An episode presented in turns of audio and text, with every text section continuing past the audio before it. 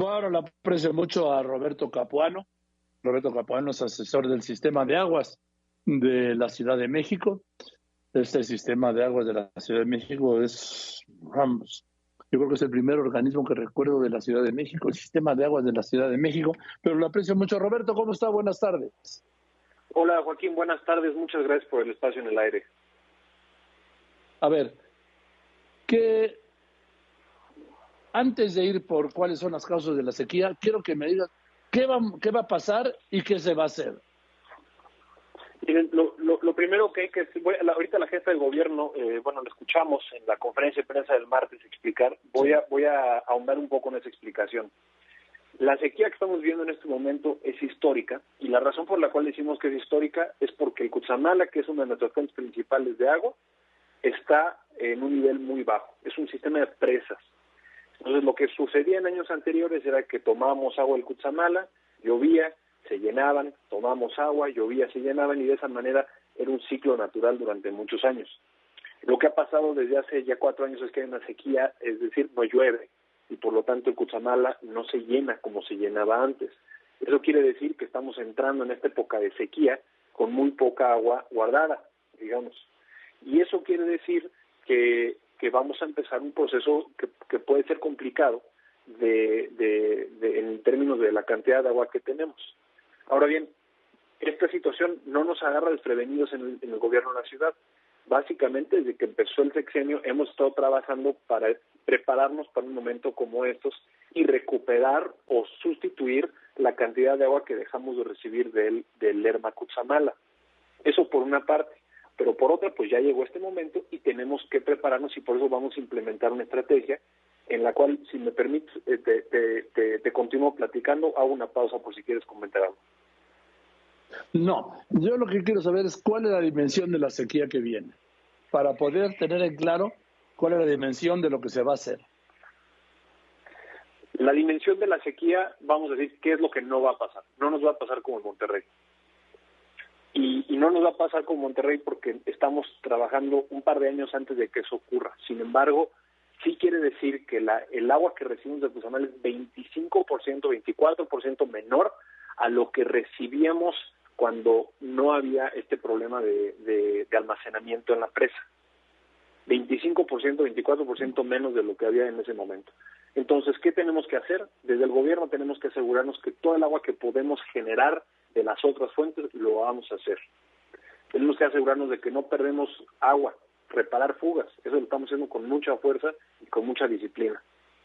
Tenemos que asegurarnos que el agua que sí tenemos disponible la vamos a distribuir de manera equitativa.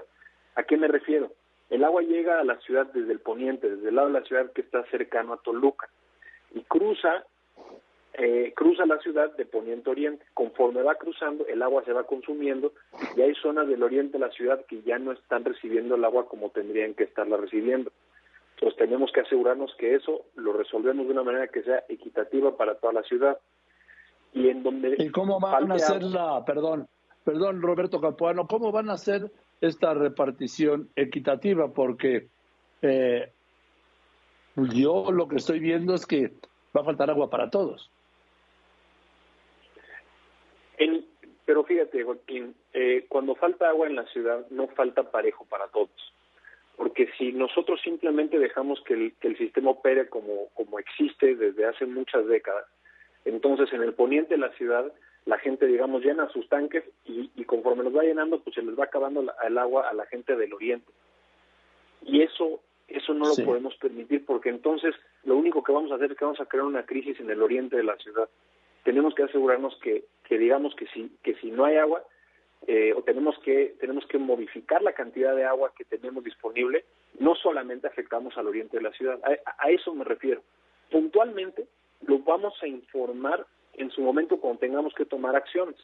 La intención de esta, de, de, de, la conferencia de prensa esta semana y de esta llamada inclusive es hacer a la gente visible, hacerla consciente de que estamos entrando en este periodo, es un periodo complicado y toda la gente que nos está escuchando debe de entenderse como un agente de la solución, porque la manera de controlar eh, esta una situación así es controlar la cantidad de agua que estamos consumiendo. Entonces, ¿cómo podemos hacer? ¿Cómo, cómo co concretamente? Cualquier uso de agua que no sea para uso humano en este momento no es apropiado. No debemos de regar jardines, no debemos de lavar nuestros coches con mangueras, mucho menos barrer la, la banqueta con mangueras. Nuestro uso de agua en la casa para nuestra higiene personal, tanto en el baño como en nuestros luces, lo debemos de limitar, no lo debemos de eliminar, lo debemos de limitar, es decir, bañarnos rápido. Si tenemos fugas en la casa, en algún WC, en alguna llave, hay que arreglarlo. Ahora es el momento para hacerlo.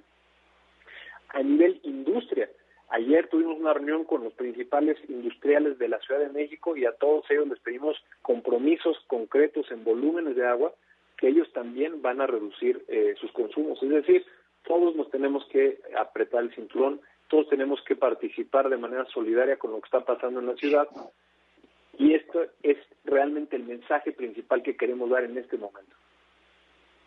Sí, o sea, pues lo que deberíamos hacer permanentemente, no desperdiciar agua, ¿no? Eh, en efecto, lo que buscaremos es que la cultura del agua en, la, en toda la Ciudad de México cambie. Y digo toda la Ciudad de México porque, insisto mucho en esto, Joaquín, el oriente de la ciudad lleva usando el agua de manera consciente durante ya mucho tiempo porque el oriente de la ciudad ha padecido falta de agua durante tiempo principalmente hay que pensar en esto en el poniente de la ciudad, en lugares donde no ha faltado el agua y donde pareciera que, el agua no es un problema. Bueno, ahí es donde tenemos que entender particularmente que el agua es un entiendo, infinito. Solo se puede desperdiciar el agua donde la hay. Ni modo que las zonas de que falta agua en la Ciudad de México la desperdicien, es imposible, si es de subsistencia. Precisamente. Precisamente. Y eso es lo que nos tenemos que asegurar, que la gente que vive en zonas que, tienen agua de manera más abundante, entiendan que si están regando sus jardines, esa es agua que no le está llegando a alguien que vive del otro lado de la ciudad. Es cierto, sí. Sí, pero ¿sabe qué, Roberto? Me temo que su llamado, al que me sumo, ¿eh? ¿Sí? Pues no nos van a hacer caso. Porque van a seguir regando los jardines, van a seguir este, lavando los coches a manguerazos. Los que disponen del agua, por supuesto, estamos hablando, ¿no? Eso no va a cambiar porque hay una insensibilidad y una lejanía con las necesidades, en este caso de toda la ciudad, de un egoísmo que asusta. Reacciono a ese punto de vista de dos maneras, Joaquín. La primera es que eh, yo soy muy optimista en general en la forma en la que la gente de la Ciudad de México reacciona ante las crisis. Y, y, me, y me acuerdo de lo difícil que fue, por ejemplo, el sismo del 17, pero también me acuerdo con mucha no, no, de, la manera en la que... A ver, Roberto, no, no, no nos remontemos a eso porque esto es una tragedia, ¿sí? Yo hablo de que no, no tiene nada que ver la gente de donde sobra agua, ¿sí? con el, la solidaridad de un sismo. No, no, porque mientras no se sienta la dimensión, y aún sintiendo la dimensión de la escasez de agua, nadie va, una mayoría no va a reaccionar, vamos, ¿sí? mi intención no era hacer una comparación de las dos situaciones, mi intención era simplemente mostrar o señalar que en la Ciudad de México somos una ciudad solidaria. Esa es la primera manera en, la que, yo me, me, explico, ¿no? Robert, eh, Roberto Capone, yo estoy de acuerdo con lo que me está diciendo, tenemos que cuidar el agua. En México nunca ha existido una cultura de cuidado del agua. Ojalá, ojalá que esta escasez de agua sirva para en muchos crear esa cultura y más que cultura, crear esa solidaridad con la gente que no tiene agua porque otros sí consumen. como te decía, yo lo, veo de dos maneras. La segunda manera es que esta es una situación fluida, es una situación dinámica. Es decir, si la situación lo requiere, pues se tienen que evaluar diferentes medidas que se pueden tomar.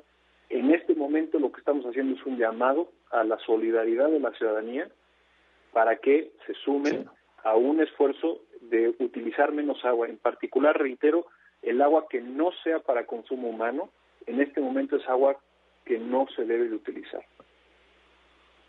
Bien, ¿puedes repetir, Roberto, las sugerencias o las peticiones de conductas para o de medidas para este tramo de que en principio se presenta como una sequía de tres meses, que en realidad pues finalmente no se puede determinar si serán menos o serán más, ¿no?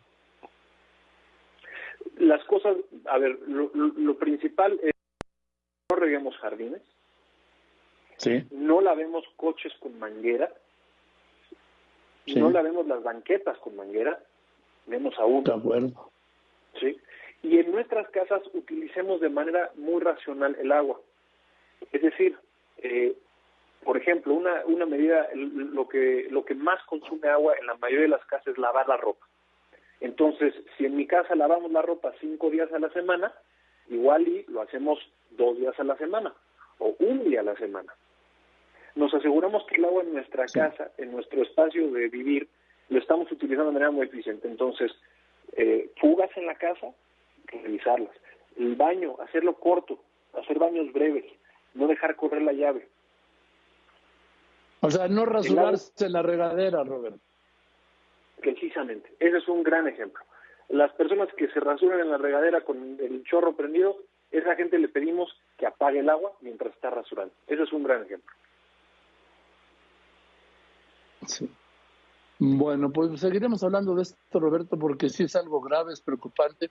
Eh, no va a haber cortes de agua, no va a faltar el agua, Roberto, o, lo puede faltar. No debe faltar, no debe faltar. No vamos a vivir una situación tan tan tan drástica como la que se vivió en otras ciudades del norte del país, pero por otro lado, Monterrey. Para, para, para, para poder mantenernos en un estado como en el que estamos, tenemos que cuidar el agua. Tenemos que cuidar el agua. Bien. Eh, vamos a ver entonces, Roberto. Eh, si no se cuida el agua, va a faltar agua. Vamos a decirlo muy claro, ¿no? Es, es correcto. El agua que no tenemos, simplemente no la tenemos. Venga. Pues ojalá nos oigan a los dos, sí, porque yo soy lo mismo, Roberto, es lo de cuidado del agua, desde antes de esto, porque me parece criminal el desperdicio de agua. Pero ojalá nos, ojalá nos hagan caso, Roberto Capuano. Gracias, Joaquín. Yo así deseo que, que, sea. Y que sepan toda la gente que nos está escuchando que esta información continúa. Conforme la situación progrese, daremos nueva información. Si es necesario diario, lo haremos diario. Seguiremos hablando, ¿te parece, Roberto? Claro que sí. Aquí estoy a las órdenes con mucho gusto. Igualmente. Gracias, Roberto Capuano, asesor del sistema de aguas de la Ciudad de México. Y esta crisis, ¿sí? Esta crisis, ¿cuál es la crisis? Que falta agua. Y que si no la cuidamos, va a faltar más.